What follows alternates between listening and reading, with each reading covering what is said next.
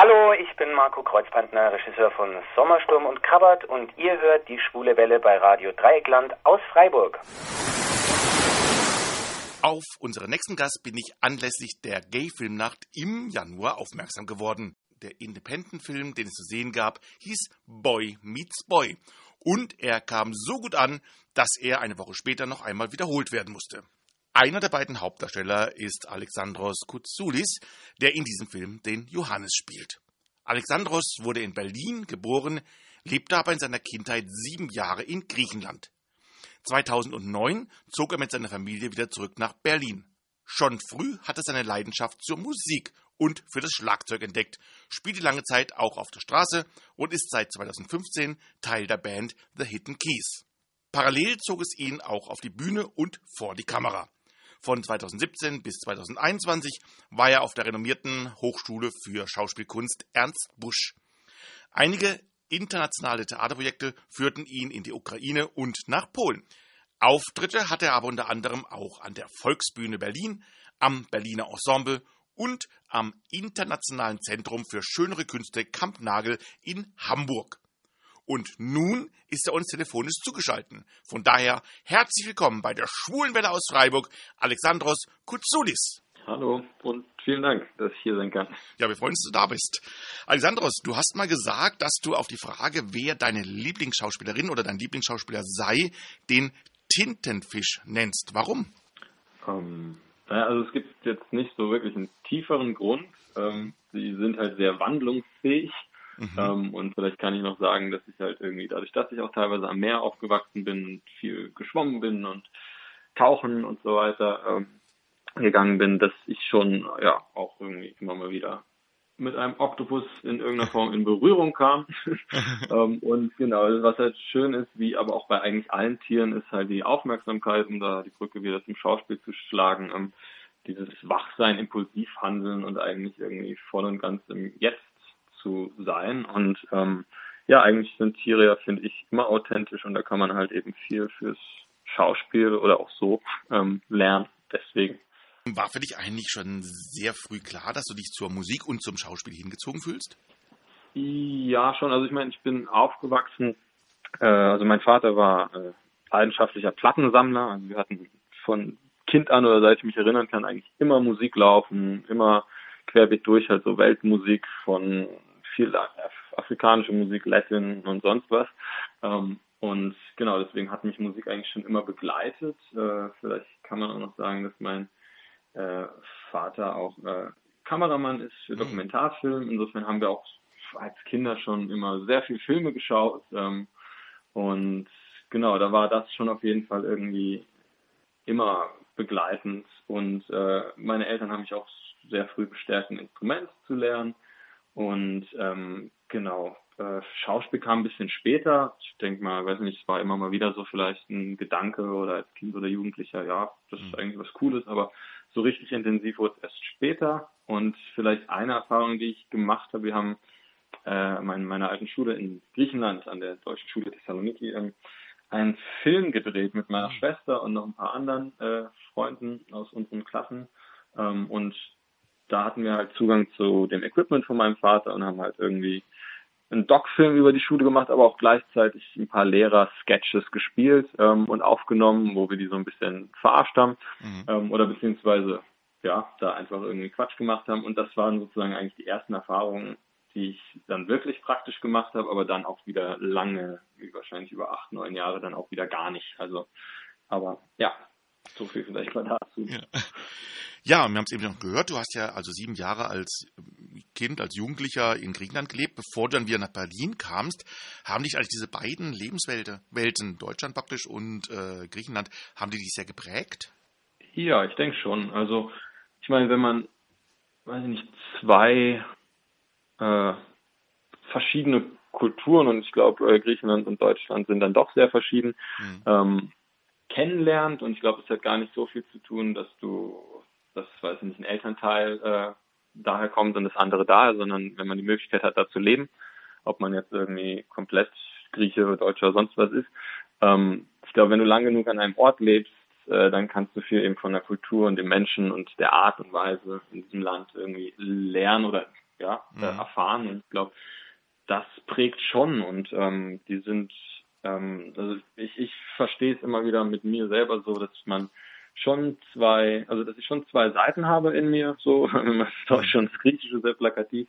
Ähm, und ja, aber um, um diese Seiten dann auch zu verstehen und irgendwie da lange genug gelebt zu haben, das ja bringt, äh, wie sagt man, ähm, einfach ein, ein eine, mehr Perspektiven, glaube ich, und ein größeres Verständnis vielleicht für manche. Und ich glaube, es hängt auch mit Sprache zusammen. Also das nehme ich zumindest so wahr. Ähm, manche Wörter, die gleichen Wörter, weiß ich nicht, äh, zum Beispiel ein Baum. Äh, wenn ich das auf Griechisch sage, dann verstehe ich das Wort vielleicht noch ein bisschen anders, tiefgreifender, als ich es im Deutschen verstehe und andersrum genauso. Und dass man da halt dann einfach breiter aufgestellt ist und durch Sprache, Klang auch eigentlich, ja, weiß ich nicht, ein anderes Verständnis vielleicht von manchen Dingen hat. Ähm, und auch Zugang zu Menschensprache ja sowieso in Ländern, das macht irgendwie, finde ich, immer Türen auf. Ähm, dadurch, dass ich halt auch viel umgezogen bin und irgendwie immer wieder einen Neuanfang hatte, das ist auch, glaube ich, prägend, wenn man generell umzieht, aber auch Länderwechsel hat, äh, dann ist das, ähm, ja, das, das macht schon was mit einem. Und äh, dann noch vielleicht abschließend zu sagen, dann, dass da die Länder ja schon ein bisschen unterschiedlich sind, jetzt in Kontakt mit dem Meer zu sein, also mit dem Meer zu sein, in einem warmen Land und so, da habe ich auch schon irgendwie gemerkt, das ist ein anderes Lebensgefühl dann doch. Ähm, mhm. Und ja, oder das in Griechenland gibt es sehr viele Straßenhunde zum Beispiel. Also das ist auch irgendwie ja. ein paar andere Welten und irgendwie ganz anders äh, das Leben da und ja, einfach, glaube ich, sehr wertvoll, beides kennenlernen zu dürfen. Oder ich hatte halt das Glück, beide Seiten kennenzulernen. Ja. ja.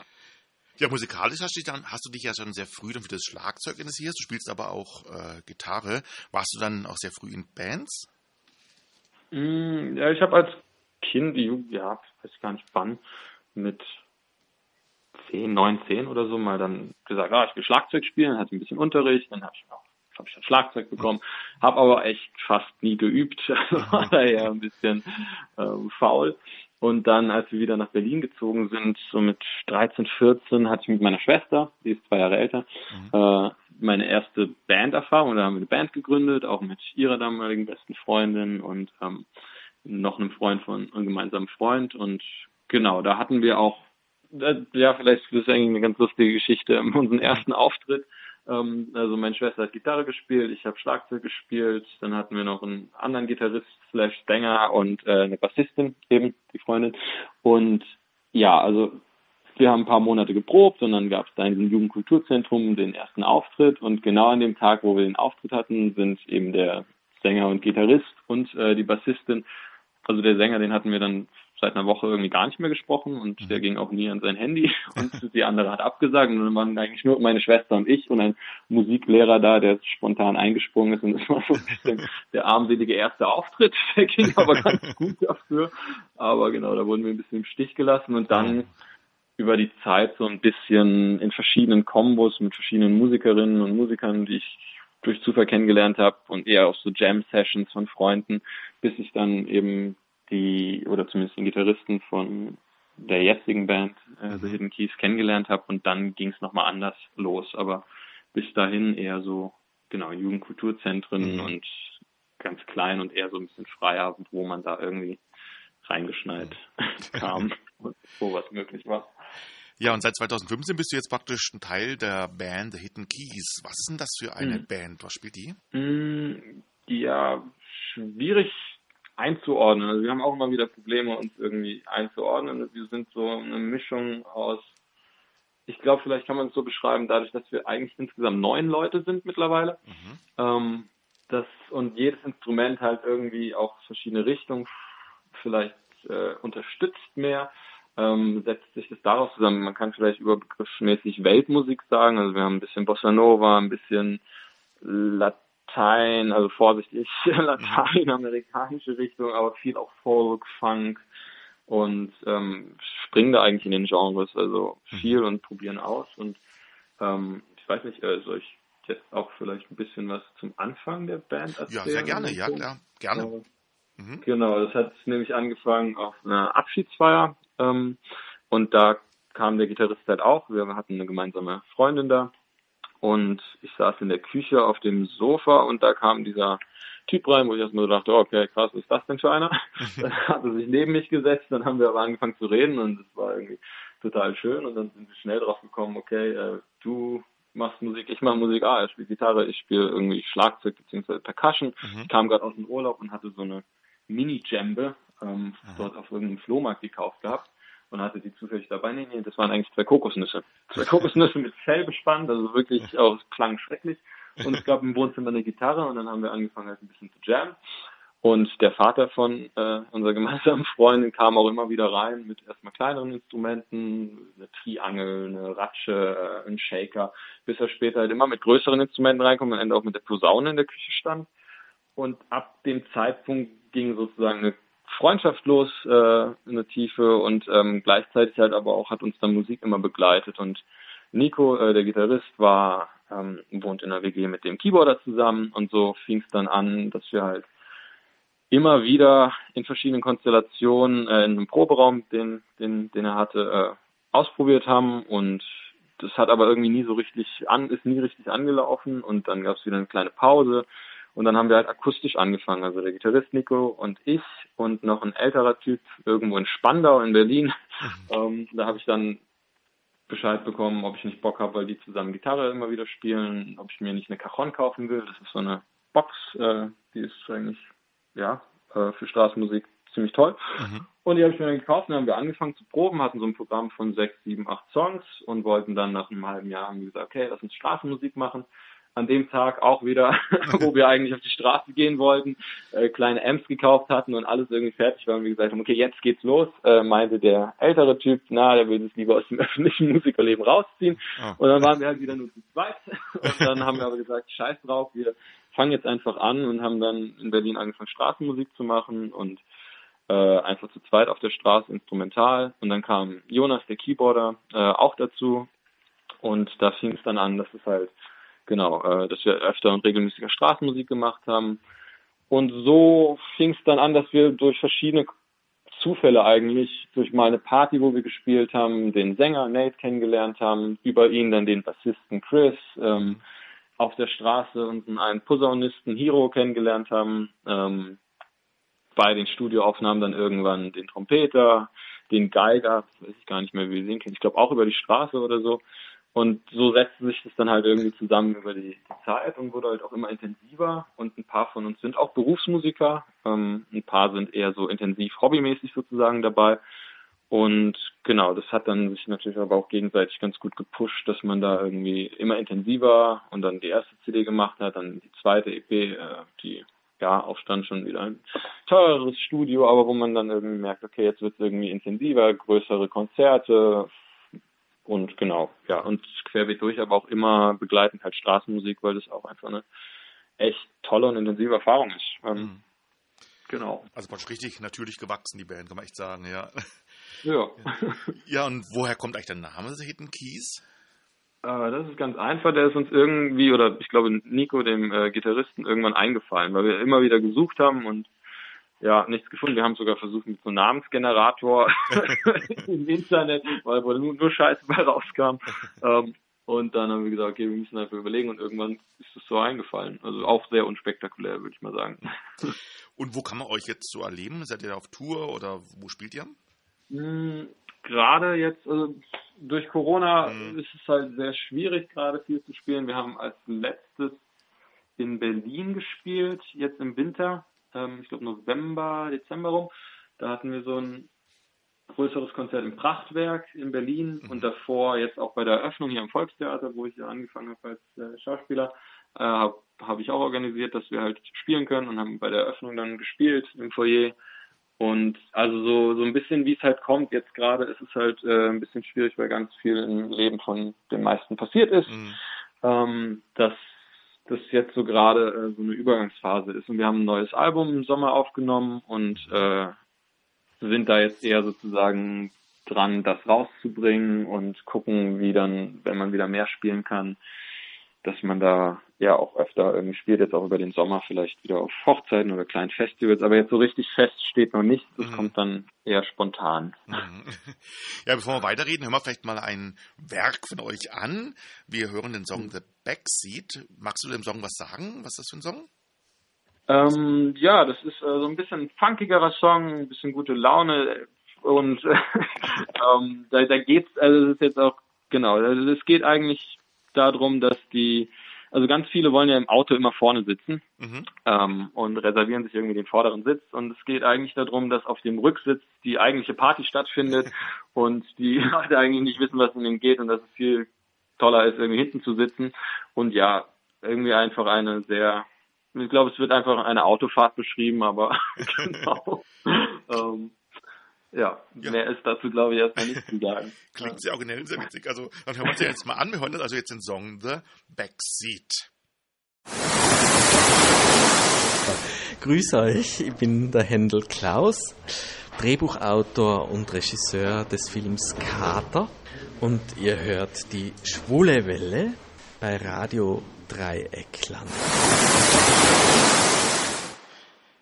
Das war The Backseat von der Band The Hidden Keys. Für die Percussion ist unser heutiger Gast zuständig. Es ist Alexandros Kouzoulis und er ist uns weiter telefonisch zugeschaltet. Hallo Alexandros. Hallo. Ja, Alexandros, neben der Musik hat dich das Schauspiel auch früh interessiert.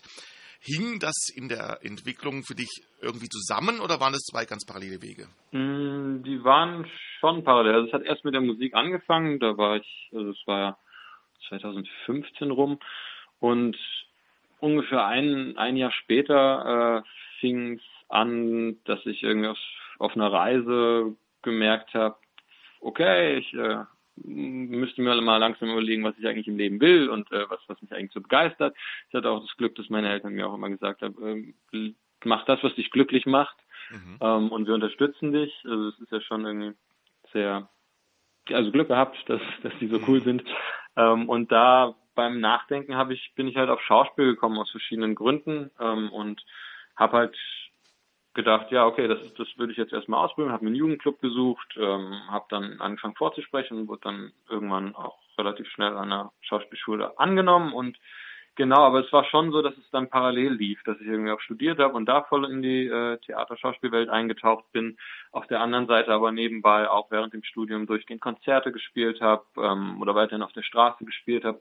Ich denke eh, dass alle künstlerischen Richtungen irgendwie zusammenhängen. Also man kann beim Musik machen was lernen, über Schauspiel, andersrum genauso, überhaupt auf der Bühne zu stehen, aber auch beim Malen vielleicht äh, kannst du auch wieder was begreifen über, ähm, also das ist so eigentlich alles Künstlerische oder das Leben da krass zusammenhängt. Und mhm. dennoch waren die Parallelen, ich glaube, so der größte Unterschied, warum ich auch lange jetzt selber nachgedacht habe über ob ich jetzt wirklich Schauspiel weitermachen will oder irgendwie vielleicht mit der Band gucken und Musik machen, ähm, dass das Bandsein schon eher so ein Zusammen ist. Ähm, und dass man irgendwie zusammen Auftritte macht, zusammen wohin fährt, mhm. irgendwie zusammen in dem Raum ist. Und als Schauspieler, klar, in einem Ensemble machst du auch was zusammen, aber von Projekt zu Projekt ändern sich die Leute im Film noch viel mehr. Da bist du halt eher du und du machst deine Kunst oder halt irgendwie diese Figur oder deine Interpretation, was auch immer. Und klar, es ist auch immer zusammen, je nachdem, vielleicht ist ein Monolog, Soloabend, das ist natürlich auch wieder was anderes, mhm. aber natürlich mit Leuten, aber die wechseln sich mehr. Und äh, schlussendlich ist es mehr alleine, finde ich, im Gesamten das Schauspielsein, ähm, was ja jetzt nicht nur auf der Bühne, sondern auch im, wie es dann halt auch ins Leben greift. Und da, genau, das ist einfach dieser große Unterschied, wo ich lange überlegt habe. Äh, aber im besten Fall kann ich beides weiterhin machen. Mhm. ähm, und genau, deswegen schließt sich ja nicht aus. Mhm. Ja, du bist dann auf die Ernst Busch gekommen und da, da, aufgenommen zu werden ist ja schon etwas ganz Besonderes. Wie war denn deine Zeit auf der Ernst Busch? Ähm, genau, ich glaube ja, dass es äh, eigentlich egal ist, äh, an welcher Uni, an welche Uni man gerät, ähm, dass es eher auf die Menschen drauf ankommt, die man da trifft, ähm, oder die Lehrerin oder der Lehrer, der dann einen wirklich was beibringen kann. Ich glaube, das ist dann individuell menschlich einfach zu betrachten. Mhm. Natürlich eine renommierte Schule davon den Absprung ins Berufsleben zu schaffen, ist, ist natürlich leichter und ähm, da hat man schon auch viele Vorteile. Aber jetzt so im, im Gesamten äh, würde ich schon sagen, dass ähm, ja, die Schule irgendwie mir eine Struktur gegeben hat, weil davor war ich so ein bisschen, äh, ja, ja, sehr faul oder habe so irgendwie vor mich hingelebt. Mhm. Ähm, und äh, die hat es schon geschafft, irgendwie, dass man eine gewisse Arbeitsmoral und äh, ja, und mhm. Struktur irgendwie und äh, ja, intensiv arbeiten kann. Ähm, trotzdem ist Schule irgendwie Schule, merke ich jetzt, wo ich langsam im Beruf anfange. Das ist halt irgendwie doch auch sehr verkopft und schulisch und Methoden halt sind, die jetzt, wenn man später dann da rauskommt und sich wieder davon befreien muss, ähm, erstmal merkt, okay, wo bin ich da eigentlich? Oder ganz viele an meiner Uni haben auch irgendwie zum Ende des Studiums eigentlich wieder zu ihren Anfängen, zu den gleichen Anfangsmonologen oder so zurückgegriffen und gemerkt, ah, da war eher ich und irgendwie, jetzt habe ich zwar viel mitnehmen können und verschiedene Tools, aber irgendwie, wo bin ich eigentlich in dem Ganzen? Und ja, ich hatte aber auch das Glück mit einem tollen Jahrgang und habe da auch einige Freunde gewonnen und es war schon auch eine verrückte Welt, zumal wir auch angefangen haben an der alten Hochschule, da war irgendwie die, wir hatten ja einen Hoch, also einen Gebäudewechsel mhm. ähm, und es war auch noch interessant, so ein bisschen die ja, dieses Haus noch äh, und dieses die, die alte Busch sozusagen kennenzulernen, die ein bisschen anarchischer war und dann in den clean Neubau ähm, erstmal, da, da brauchst glaube ich jetzt noch ein paar Jahre, wenn nicht Jahrzehnte, dass da ein bisschen Leben eingehaucht wird. Aber ja, auch Glück gehabt, auf tolle Dozierende zu treffen und ähm, ja, also war schon intensiv und aber auch schön. ja, viele Projekte liefen ja parallel zu dieser Zeit, unter anderem auch der Film Boy Meets Boy, aber auch mehrere Theaterprojekte. Unter anderem warst du ja auch in der Ukraine und in Polen. Gibt es da ein paar Projekte, die dich ganz besonders beeindruckt oder besonders geprägt haben? Ähm, ja, eine, eine meiner ersten Erfahrungen nach dem Jugendclub, also ich glaube, die zweite wirklich Theatererfahrung war eben in der Ukraine. Da waren wir mit dem freien Theater Kollektivensemble im Wheels und die haben mich da in dem Jugendclub halt angesprochen, wie auch andere, und ähm, haben halt diese Partner Schule beziehungsweise die um, University of Arts in Kharkiv. Da gab es einen Jahrgang, mit dem die dann irgendwie kollaboriert haben. Und die haben auch mehrere Partnergruppen überall in der Welt. Aber genau, da haben sie mich halt mitgenommen. Und das war eine wahnsinnig tolle Erfahrung, weil man halt internationalen Austausch hatte. Eben so und so viel Amateur, Laien, Anfäng, angehende SchauspielerInnen ähm, aus Deutschland und zehn Leute von von der University of Arts in Kharkiv. Da gab es dann eben natürlich auch Sprachbarrieren, ähm, aber alles in allem haben wir da ein Theaterstück, fast so ein Theater-Musical-mäßiges, mhm. äh, selbstgeschriebenes Stück von einem äh, da aufgeführt in so einem sehr alten Kindertheater und ähm, fernab, dass es einfach total toll war, ganz verschiedene Leute da kennenzulernen, war es auch irgendwie so ein sehr, sehr romantischer Einstieg in dieses Theaterleben, wirklich so ein altes Kindertheater, wo ja einfach das so ein bisschen wie in einer anderen, aus einer anderen Zeit irgendwie alles war. Mhm. Ähm, und auch die Erfahrung, weiß nicht, in der Ukraine zum ersten Mal zu sein. Und ähm, ja, das war, das war schon eine sehr prägende Erfahrung. Und genau, das mhm. Vielleicht dazu. 2019 dann kamen die Dreharbeiten zu Boy Meets Boy. Du spielst neben Matthew James Morrison die Hauptrolle. Wie kamst du denn zu dem Filmprojekt? Das war so eine öffentliche Ausschreibung eigentlich nur, die mhm. ich über meine damalige Agentur äh, davon erfahren habe und dann äh, habe ich mich da halt beworben und war beim Casting und dann hat es geklappt. Mhm. Also ganz klassisch eigentlich praktisch. ja. Genau. Und magst du vielleicht in aller Kürze kurz beschreiben, um was es in dem Film geht? Ähm, ja, das ist so ein bisschen wie eine Anlehnung eigentlich oder sehr ähnlich äh, wie ähm, Before Sunrise, mhm. After Sunset und Before Sun. Äh, es gibt ja diese Trilogie ja, genau. von Richard Linklater mit Ethan Hawke und Julie Delpy. Genau, an die dachte ähm, ich auch. Ja, ja. genau, das ist äh, da kommt glaube ich die Grundidee her und es geht halt darum, dass äh, zwei Männer sich kennenlernen in Berlin mhm. in einem Club und der eine äh, kommt aus London, der andere aus Berlin, eben den, den ich spiele, der kommt aus Berlin. Und die lernen sich da kennen, haben halt einen Tag, den sie zusammen verbringen, weil am nächsten Tag der Flieger von dem einen geht. Und in diesem Tag äh, lernen die sich kennen und es treffen sozusagen auch von den zwei Charakteren eigentlich zwei Realitäten aufeinander. Der eine arbeitet eigentlich nonstop und hat irgendwie sehr, würde ich mal sagen, oberflächlich eher viel Sex. Ähm, mhm. Und der andere ist so ein bisschen verträumter, romantisierender und äh, ist äh, Tänzer und guckt noch so ein bisschen, was ihn glücklich macht im Leben und äh, wünscht sich eigentlich aber eine monogame Beziehung und irgendwie hat er so eine andere Vorstellung vielleicht auch von Liebe und Beziehungskonzepten und das prallt so aufeinander und die beiden geben sich was beziehungsweise reiben sich so ein bisschen aneinander und machen dem anderen, glaube ich, bewusst, ähm, wie so manche eigene Muster sind und mhm. Genau, mehr soll ich, vielleicht wenn ich euch noch mehr verraten soll. Ja, ich glaube, das macht schon neugierig auf jeden Fall. ja. Also ich fand es auf jeden Fall sehr gut, mir hat es sehr gut gefallen. Und wie war denn der Dreh? Ich habe in einem Artikel gelesen, dass ihr auch sehr viel improvisiert habt. Wie viel stand denn erst während dem Dreh? Ähm, ja, es war schon sehr chaotisch. Es war so ein sehr Guerilla-artiger Dreh, ähm, ohne Genehmigung, äh, mit äh, auf der Straße, ohne teilweise Sachen abzusprechen äh, und einfach drauf und los. Mhm. ähm, ähnlich, es gab natürlich irgendwie ein Drehbuch, aber es hieß auch schon sehr von, eigentlich, es hieß eigentlich am Anfang sogar, dass wir noch mehr irgendwie mitbestimmen und uns gar nicht daran halten, nur so eine grobe Struktur haben. Mhm. Dann während den Dreharbeiten wurde es dann aber doch irgendwie sehr stark auf äh, das Geschriebene ähm, wieder zurückgegangen.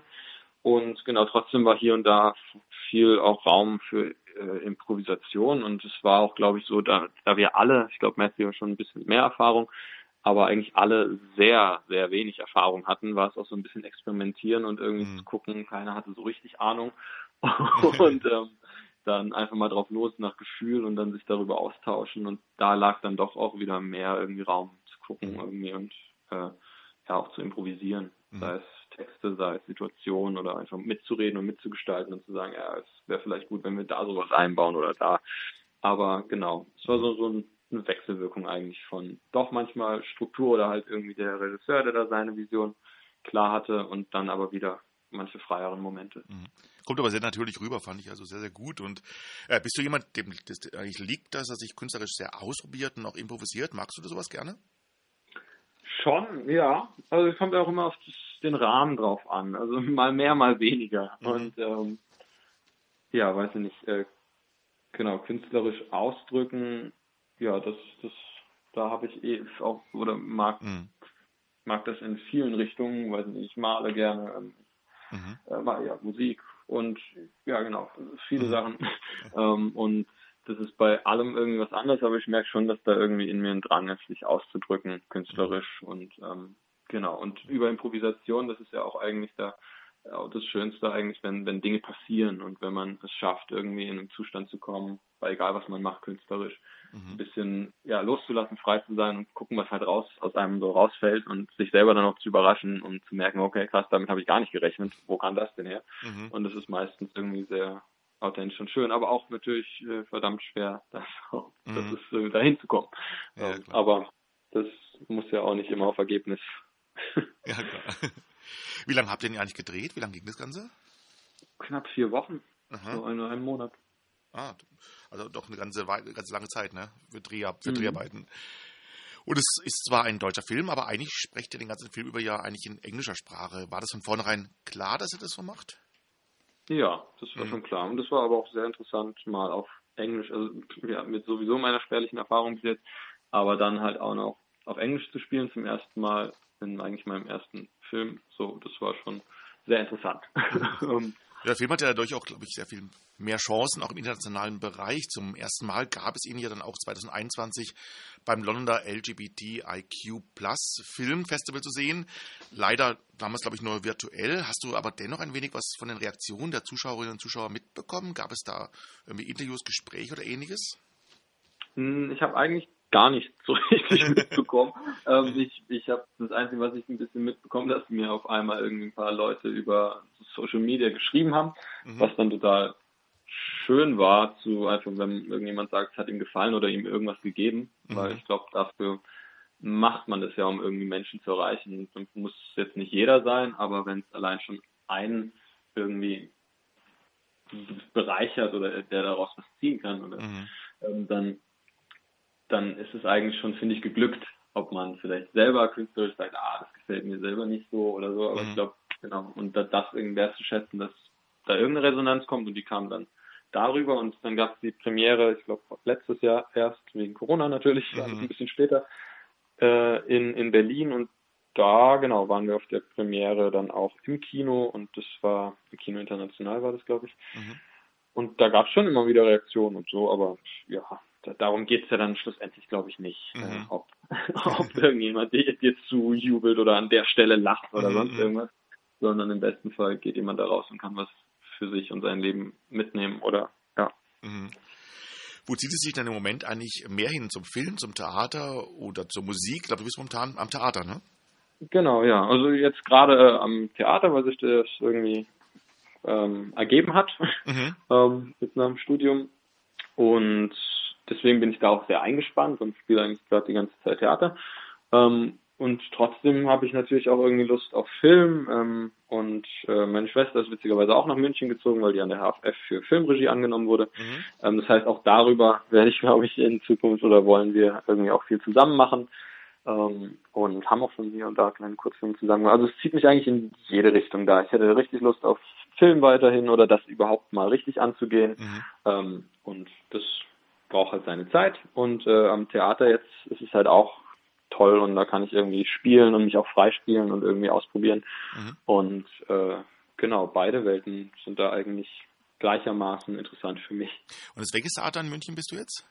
Äh, am Volkstheater. Volkstheater, aha. Und sind es, gibt es aktuelle Projekte, über die du schon reden kannst und magst?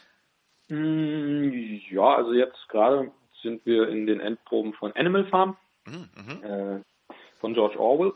Mhm. Und Genau, das ist äh, eine größere Gruppe ähm, und wir spielen Tiere. Mhm. Wir spielen Schwein, äh, ein, ein Pferd und ein Raben. Äh, und genau, das, das ist ein ganz interessantes Projekt, weil es irgendwie ja so eine sehr sehr weirde Form ist, äh, weil wir doch irgendwie Menschen spielen, aber doch irgendwie zitierend Tiere und genau, das, das ist die Premiere am 12. Februar. Mhm. Und Genau, dann als nächstes kommt dann Johanna von Orléans. Oh, okay. ähm, und genau davor andere Projekte, aber genau so Theaterbetrieb halt. Ja, wenn man deine Arbeit ein bisschen verfolgen möchte, gibt es da Möglichkeiten? Bist du irgendwie präsent in den Medien? Also Insta? Ja, ich so. Bin auf Instagram, wenn auch nicht so sonderlich aktiv. Ich versuche so gut es geht, da irgendwie vielleicht immer mal wieder was zu posten. Ähm, und sonst ja, sonst über unseren äh, Bandkanal, den wir aber alle irgendwie gleichermaßen pflegen. Ähm, genau, das sind so eigentlich die beiden mhm. Plattformen. Wie lautet denn der, der Bandkanal? Wie, wie lautet der? Äh, The Hidden Keys. The Hidden Keys. Einfach zusammengeschrieben oder? Ähm, ja, ich glaube schon. Ähm, wir posten es ja. auch nochmal. Wir posten auf jeden Fall nochmal, aber ja. genau. Keine Ahnung. Ja, The Hidden Keys Music zusammengeschrieben. So war das. Ah, genau. Okay, alles klar. Also, The Hidden Keys Music, genau.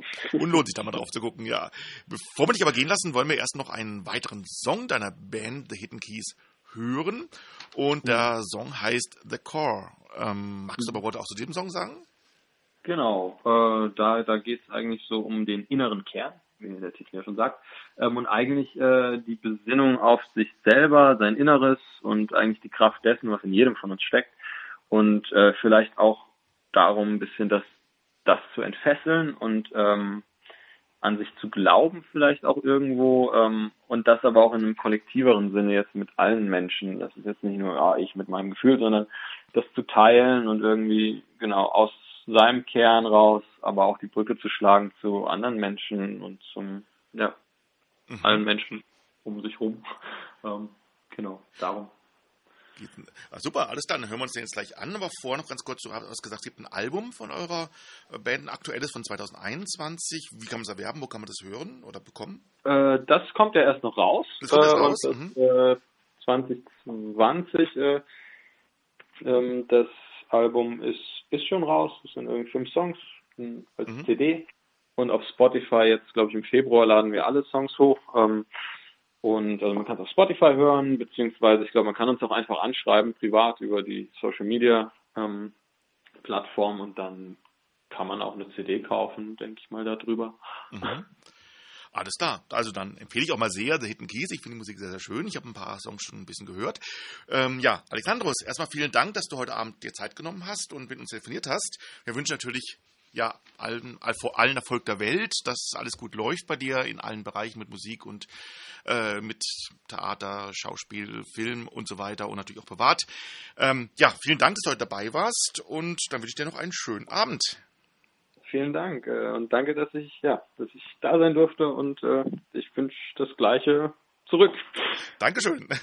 Dann, das war Alexandros Koutsoudis und wir hören nun von der Band The Hidden Keys den Song The Core. Hallo und herzlich willkommen. Ich bin Lennart Borchert, aka Moritz Bode von Gute Zeiten, Schlechte Zeiten und ihr hört die Schwule Welle bei Radio Dreieckland.